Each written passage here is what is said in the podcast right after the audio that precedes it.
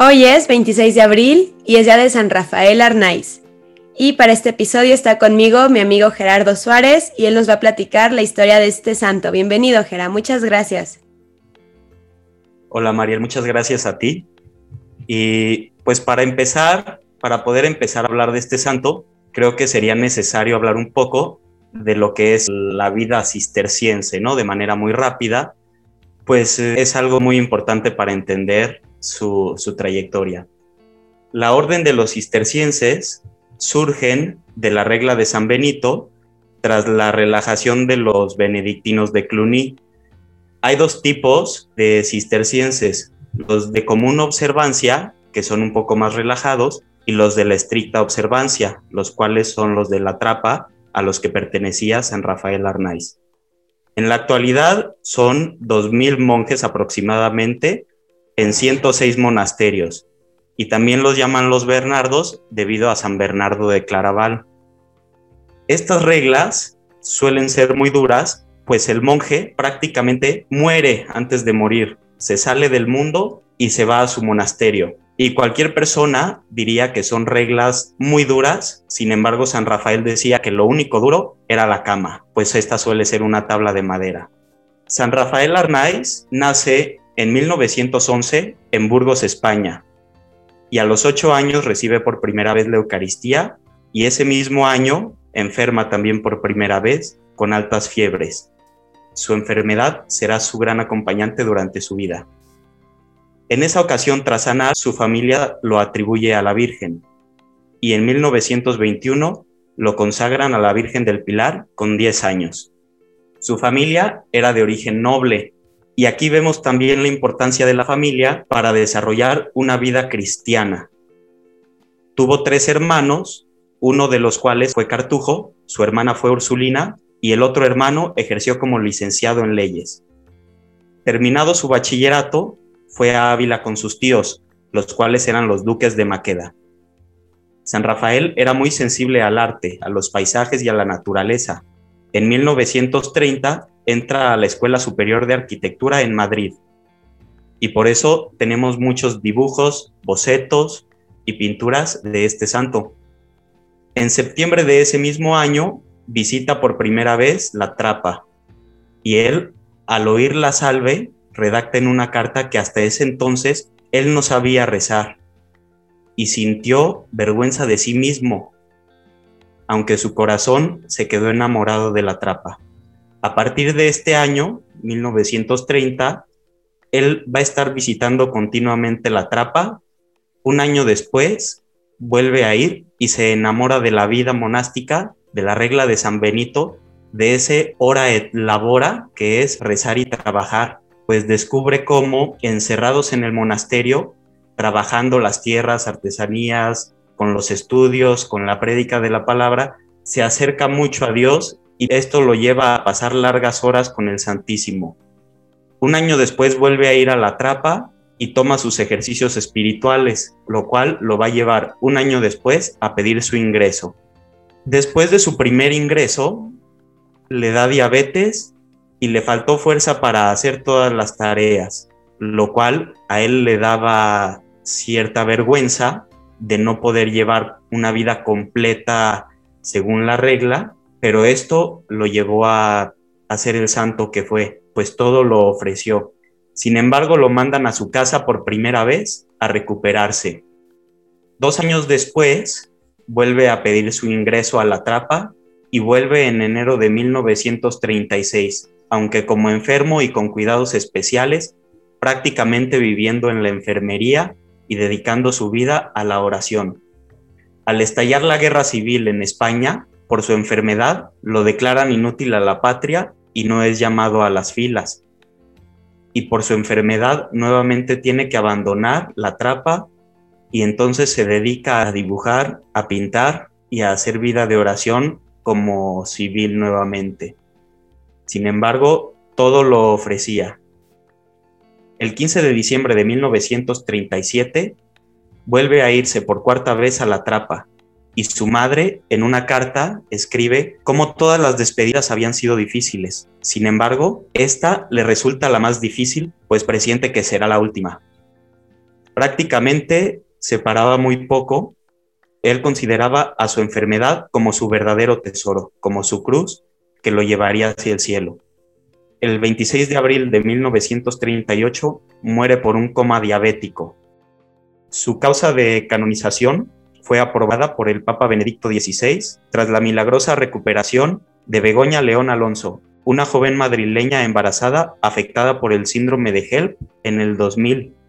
Y en el 2009 el Papa Benedicto lo canoniza el 11 de octubre y en la homilía nos dice, el hermano Rafael, aún cercano a nosotros, nos sigue ofreciendo con su ejemplo y sus obras un recorrido atractivo, especialmente para los jóvenes que no se conforman con poco, sino que aspiran a la plena verdad, a la más indecible alegría que se alcanza por el amor de Dios, vida de amor. He aquí la única razón de vivir. ¿Sabes algo? Este santo yo no lo conocía y es muy, muy actual, es de 1920, 1930 y creo que si pudiéramos decir como una característica o algo que, que fue una constante en toda su vida, además de su enfermedad, pues fue esta fidelidad a su vocación, ¿no? O sea, como él, a pesar de, ser, de estar enfermo, a pesar de que tenía que irse, cuatro veces intentó ingresar. Entonces, creo que no importa la vocación en la que estemos, creo que eso estamos llamados, ¿no? A perseverar en lo que sentimos que Dios nos llama, si nuestro matrimonio es difícil, si nuestra vida es difícil, pues es ser fiel y santificarnos en esta búsqueda de nuestra vocación, ¿no? Y, en la aceptación amorosa de los planes de Dios y del misterio de la cruz, porque pues realmente San Rafael Arnaiz vivió mucho esta cruz eh, o, se unió mucho a cruz en su pasión pues mediante los sufrimientos que tuvo. Sí, y aunque no tuvo revelaciones sobrenaturales, se le considera uno de los grandes místicos del siglo XX, porque todo lo ofrecía, tenía ese don de sabiduría en el que en todo momento veía a Dios, en los paisajes, en sus dibujos de arquitectura, en su enfermedad, en su familia. Era un gran enamorado de Dios, de la Eucaristía, de la Virgen. A la Virgen él le decía la señora, y siempre decía la señora, y o sea, cuando él aprendió, cuando él realmente se enamoró de la trapa por primera vez, fue cuando oyó a los monjes cantando el salve en gregoriano. Se le conoce como un modelo de seguimiento a Cristo pues por tanta, por tanta fidelidad, ¿no? Y, de hecho creo que a veces pensamos en los monjes este, cistercienses o de lo que sea, muy, muy viejitos, muy todo, ¿no? Muy ajenos, pero fue alguien que murió a los 27 años. Murió a los 27 años y aparte es muy actual. Entonces creo que puede ser también un modelo de juventud definitivamente. ¿Cómo un corazón tan joven se puede enamorar tanto?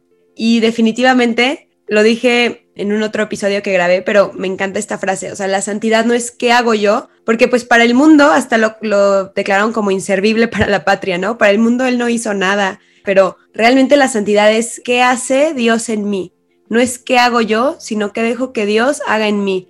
Y definitivamente creo que San Rafael puede ser un ejemplo de docilidad y un ejemplo de de cómo a veces podemos pensar que nuestra vocación o nuestra vida está frustrada, porque a veces pensamos nada más en la vida de matrimonio y, ay, si me puedo casar o no, la soltería, pero realmente hay mucha gente con vocación religiosa que también puede tener esta vocación frustrada, ¿no? Como Santa Gema, que fue hace poco, no la dejaban entrar al, convento y luego ahora San Rafael, que por su enfermedad no podía estar ahí. O sea, en todas las vocaciones hay cierta cruz o puede haber cierta frustración, pero al final del día creo que Dios nos llama a ser fieles pues en lo que estemos y pensar mucho que, bueno, pues Santa Gema fue, murió a los 25 años, San Rafael a los 27. Entonces, ¿cómo no, no es excusa nuestra edad o no es excusa si somos místicos, si somos, si nos sentimos santos o no? O sea, todos podemos ser santos porque es simplemente esta docilidad a los planes de Dios, como San Rafael, pues a los planes de Dios en su enfermedad.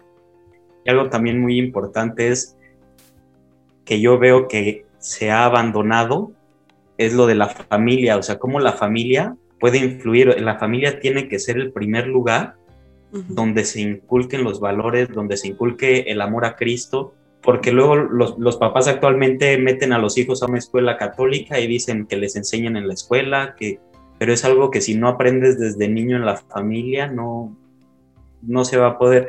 Y me gusta a mí mucho la comparación con San Bernardo, ¿no? Que fue un gran cisterciense reformador en el siglo XI.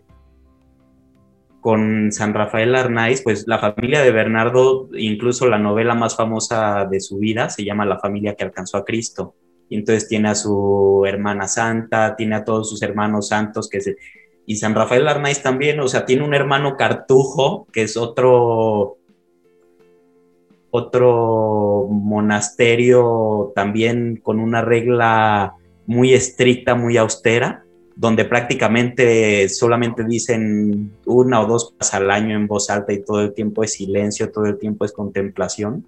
Y su hermana Ursulina y, sus tíos también, ¿no? O sea, como incluso siendo de familia noble, lo abandonan todo para irse a, a vidas de tanto sacrificio.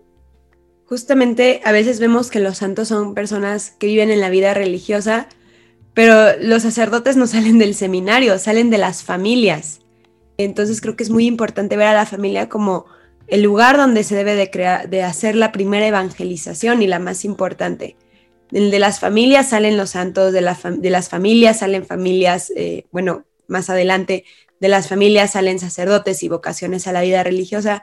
Y pues sí, justamente cuando fue el episodio de José Sánchez del Río, un niño muy chiquito que murió por Jesús, eh, mártir, yo dije, pues, ¿cuántos niños mártires habrían hoy en día si vuelve a haber algo, no? O ya ni lo digas mártir, ¿cuánta gente joven daría su vida así por Cristo? Se mantendría fiel en la enfermedad, en la muerte, en el sufrimiento. No solo dar su vida, ¿cuántos, cuántos podrían dar testimonio de decir yo amo a Cristo sin tener que dar la vida? Claro, claro, claro. Entonces, creo que es una reflexión muy importante, cómo la familia es un medio por el cual se puede santificar a alguien y creo que hay, que darles importancia y la familia tiene que tomar conciencia y ser los protagonistas en la vida de santidad de los hijos. Que San Rafael nos enseñe a cumplir la voluntad de Dios a pesar de las adversidades y abrazar siempre su deseo con amor. San Rafael Arnaiz ruega por nosotros.